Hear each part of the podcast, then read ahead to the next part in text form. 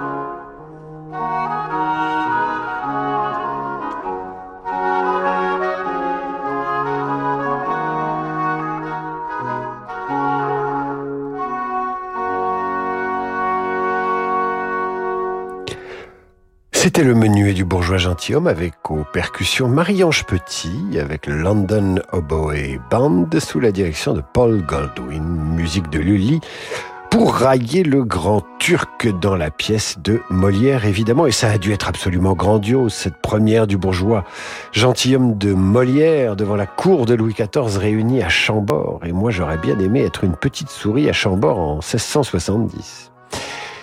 Passons à Bach puisque ce soir, nous parlons de la musique inspirée par la politique. Bach, lorsqu'il compose la suite numéro un pour violoncelle, violoncelle seul, ignore que quatre siècles plus tard, cette musique sera jouée pour l'un des événements majeurs du XXe siècle, la chute du mur de Berlin, le 9 novembre 1989, et c'est Rostropovitch qui est au violoncelle ce jour-là.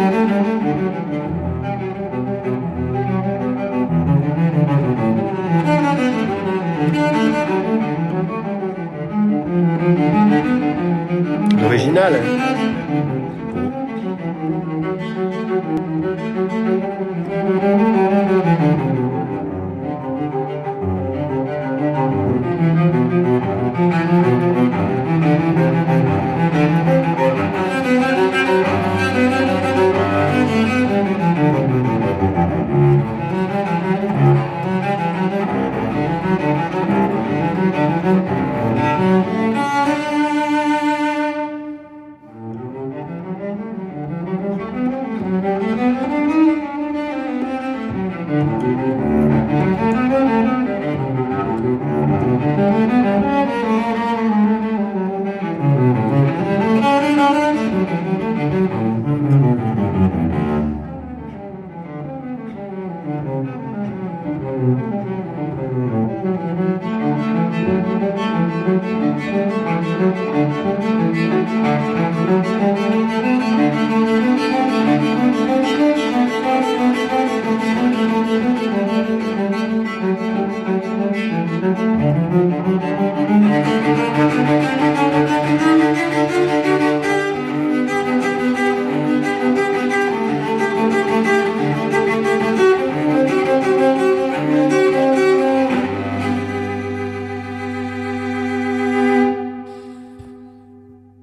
la suite numéro 1 pour violoncelle seul de Bach interprétée par Ostropovitch à l'occasion de la chute du mur de Berlin en 1989.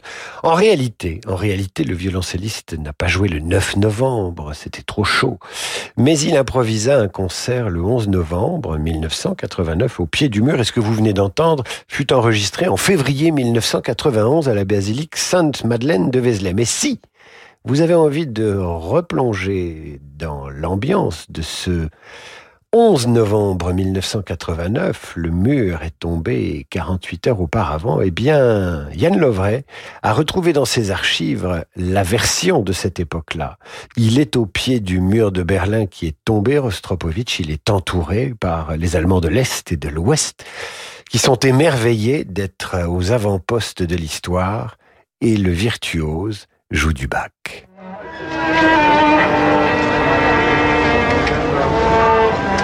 Música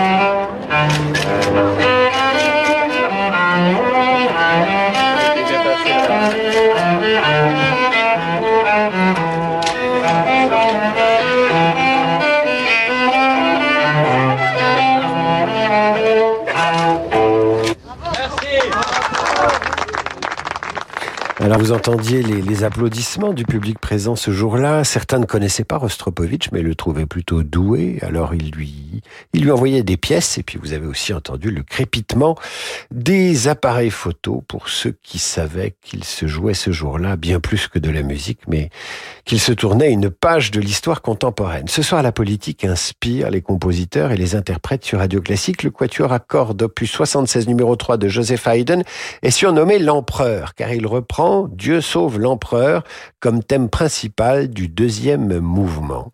Composé par Haydn en 1797 à partir d'un chant populaire croate, le Goat Herald den Kaiser obtient un immense succès et s'érige comme hymne impérial autrichien d'abord, puis comme hymne national allemand en 1813.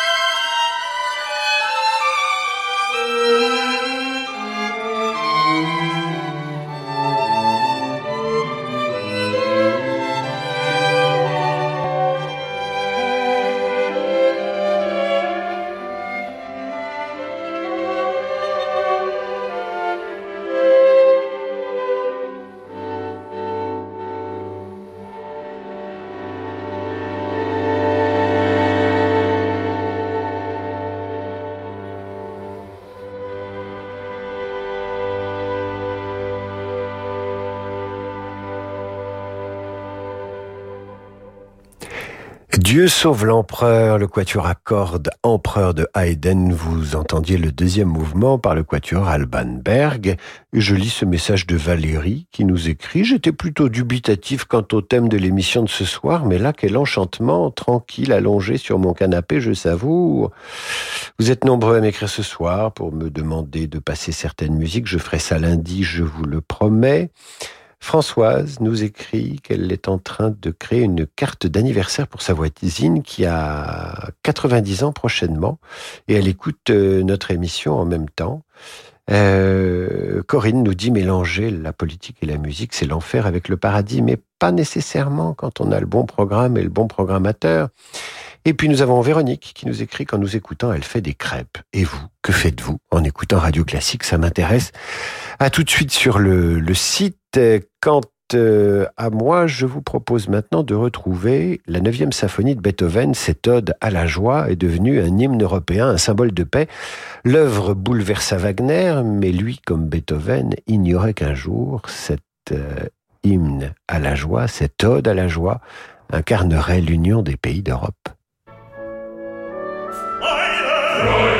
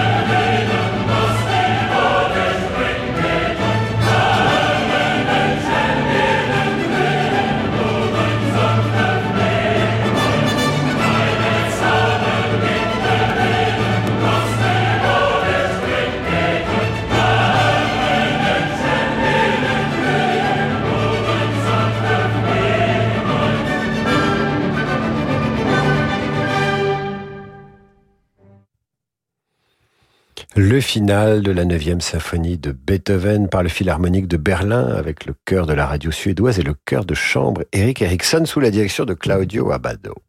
Ce soir, la politique inspire la musique d'en demander le programme. Quand ce n'est pas l'inverse, d'ailleurs, nous allons marquer une courte pause et nous nous retrouvons après l'entracte avec Chopin. Ce soir à 20h30, soirée-concert exceptionnelle à l'occasion de la journée spéciale Fondation Louis Vuitton à Paris. Laure Maison vous présente un florilège des plus beaux bis interprétés depuis l'auditorium de la Fondation. L'émotion des concerts, c'est sur Radio Classique. C'est une maison qui a toujours existé. Avec son odeur et sa décoration hors du temps, elle déborde de souvenirs d'enfance. Vous y venez toujours avec un mélange de plaisir et de nostalgie. Cette maison, c'est celle de vos parents. Et vous comprenez très bien pourquoi ils tiennent à y rester. Petit-fils aide les grands-parents à rester chez eux partout en France. Petit-fils l'aide à domicile sur mesure pour les personnes âgées. Petit au pluriel, fils.com. Depuis 50 ans, vous accompagnez face aux enjeux de la vie des affaires et la vocation de Del Sol Avocat. À l'écoute des besoins des acteurs de l'économie, nous proposons, au-delà du conseil juridique et judiciaire, une véritable stratégie d'entreprise. Del Sol Avocat, la qualité de la relation. Et avec Del Sol Avocat, retrouvez les stars de l'écho chaque matin sur Radio Classique. Le Musée d'Art moderne de Paris présente la première rétrospective parisienne consacrée à l'artiste autrichien Oskar Kokoschka. À travers sept décennies de création picturale, l'exposition témoigne de l'originalité de Kokoschka, sa radicalité, son sens baroque de la couleur, sa recherche de nouvelles formes d'expression, son engagement dans les bouleversements artistiques et intellectuels de la Vienne du début du XXe siècle. Oscar Kokoschka, Info va Vienne, au Musée d'Art moderne de Paris jusqu'au 12 février 2023. L'Orchestre Philharmonique de Monte-Carlo accueille la grande chef lituanienne Mirga Gražinytė-Tyla pour un concert exceptionnel le concerto pour violoncelle de Weinberg, interprété par Thierry Amadi, et les suites du ballet Roméo et Juliette de Prokofiev. Une occasion unique de voir l'une des chefs majeures d'aujourd'hui. Mirga Grajini-Tetila, en concert, samedi 21 janvier à 20h, à l'Auditorium Régnier 3, à Monaco. Plus d'informations sur epmc.mc. Peugeot. Vous êtes au volant et vous vous dites que l'année commence bien. Pour l'instant, vous tenez toutes vos bonnes résolutions.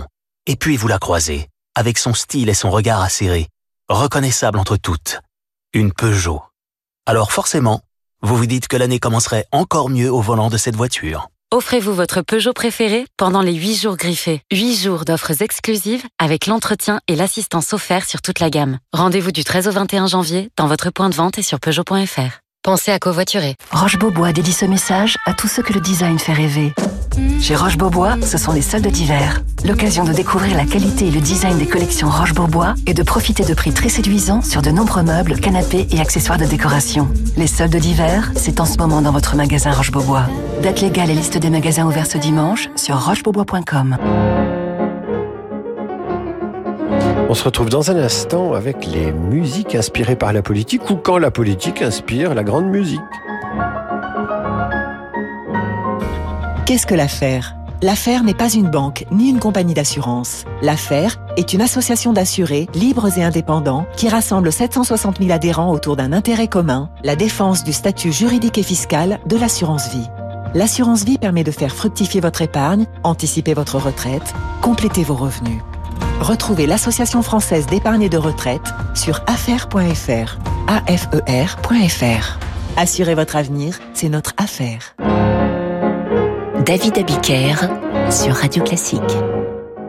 Retour dans Demander le programme avec ce soir une émission consacrée aux œuvres inspirées par les idées politiques de leur temps, quand ces œuvres ne sont pas devenues, avec le temps, des œuvres à forte symbolique politique, comme nous l'avons vu par exemple avec l'hymne à la joie de, Beethoven. C'était à l'instant sur Radio Classique. Exilé polonais, à la suite de l'insurrection de novembre 1830, violemment réprimée par le tsar Nicolas Ier, l'étude numéro 12 est composé par Chopin. Il est inspiré évidemment par le sentiment révolutionnaire et national polonais. C'est de cette façon que le compositeur manifeste son attachement à sa patrie déchirée.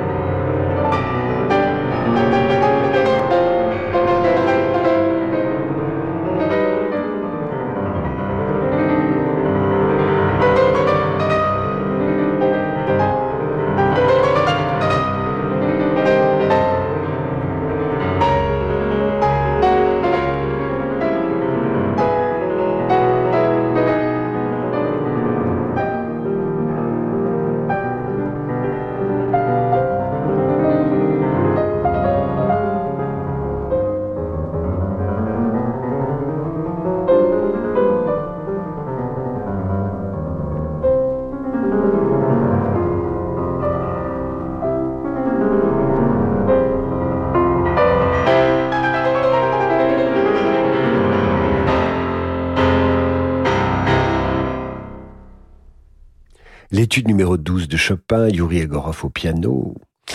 Et nous passons à Vapentsiro. Le cœur des esclaves hébreux est lui inspiré par la fuite d'Égypte du peuple juif qui échappe à la domination du pharaon, mais avec le temps, ce cœur des Hébreux va nourrir euh, va nourrir de manière sonore, musicale, le sentiment national italien. Jamais Verdi d'ailleurs ne le revendiqua ainsi, mais c'est pourtant ce qui est arrivé.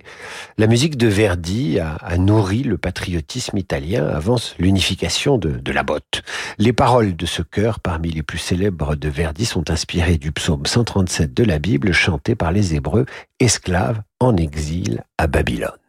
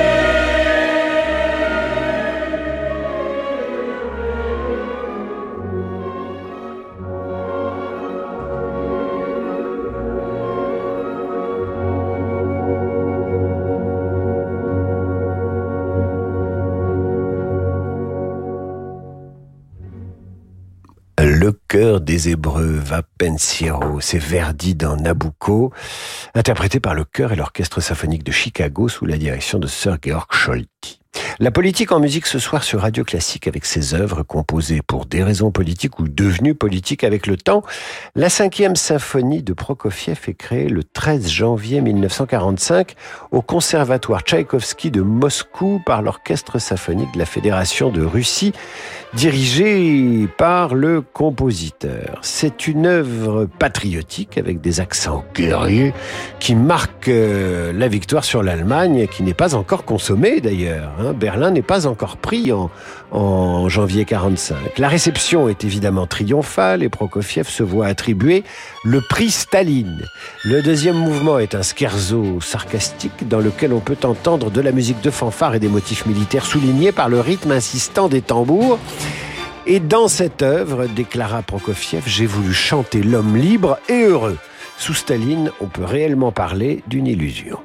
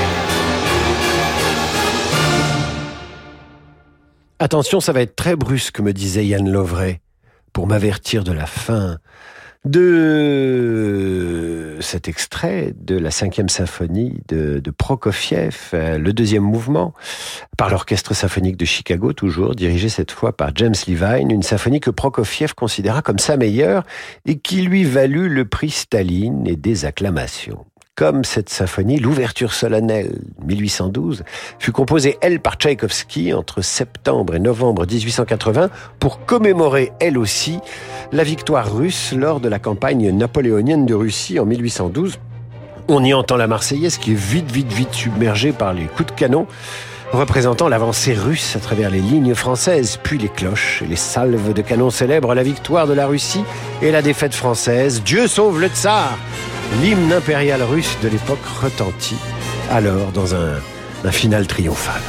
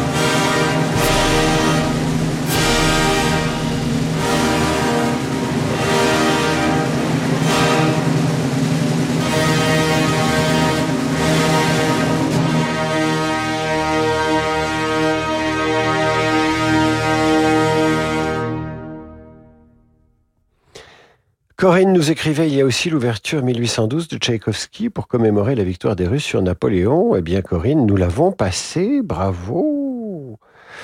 Et Odile Schneider nous écrivait quel plaisir d'entendre le Nabucco de Verdi. J'avoue que quand j'entends cet air, je pense toujours à ce passage dans le film de Sissi avec Romy Schneider. Merci pour cette émission très intéressante. Je savoure de plus en plus votre émission et je regrette beaucoup que nous ne puissions pas réécouter le replay, nous écrit Christine Chaudet. Mais, mais Christine, non, non! Vous allez sur radioclassique.fr, vous cherchez la rubrique Demandez le programme et vous avez les émissions euh, qui remontent à à Mathusalem, comme on dit, et vous retrouvez toutes les émissions à écouter en replay. Et vous pouvez écouter, je vous le dis, Radio Classique non seulement sur, le site de Radio Classique, mais sur, sur toutes les plateformes de téléchargement, euh, Spotify, iTunes, enfin le, podcast de, de cette émission, euh, vous le retrouvez un, un peu partout, me semble-t-il. En tout cas, sur Radio Classique, vous avez le podcast, c'est sûr. C'était donc l'ouverture 1812 de Tchaïkovski, composée pour glorifier le sentiment national après la victoire russe sur les armées de Napoléon.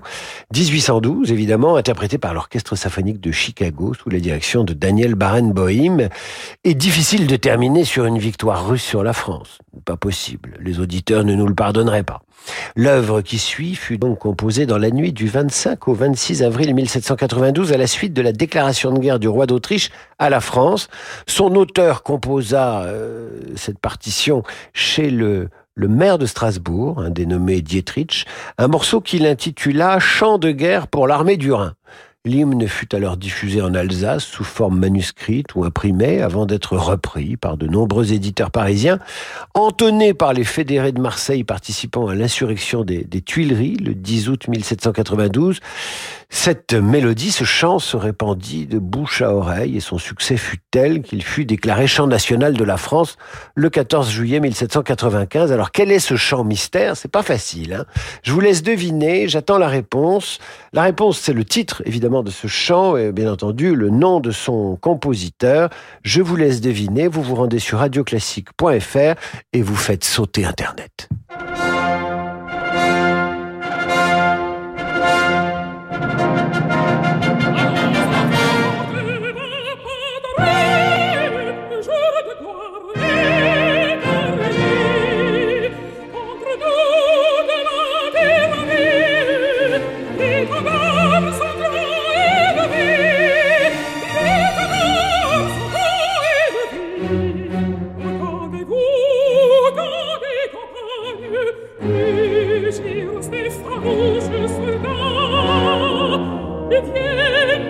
reste dans vos bras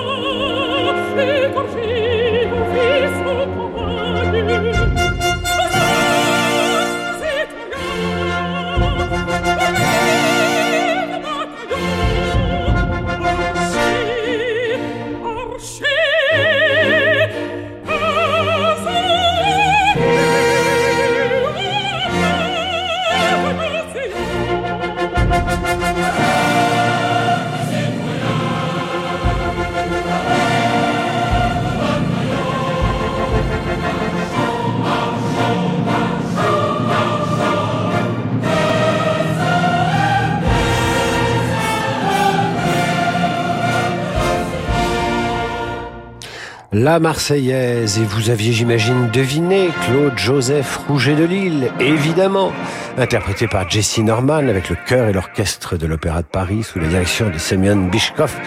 Cette Marseillaise dont l'auteur était loin de se douter qu'elle serait un jour jouée deux siècles plus tard dans les cérémonies officielles de la République française et même dans les stades.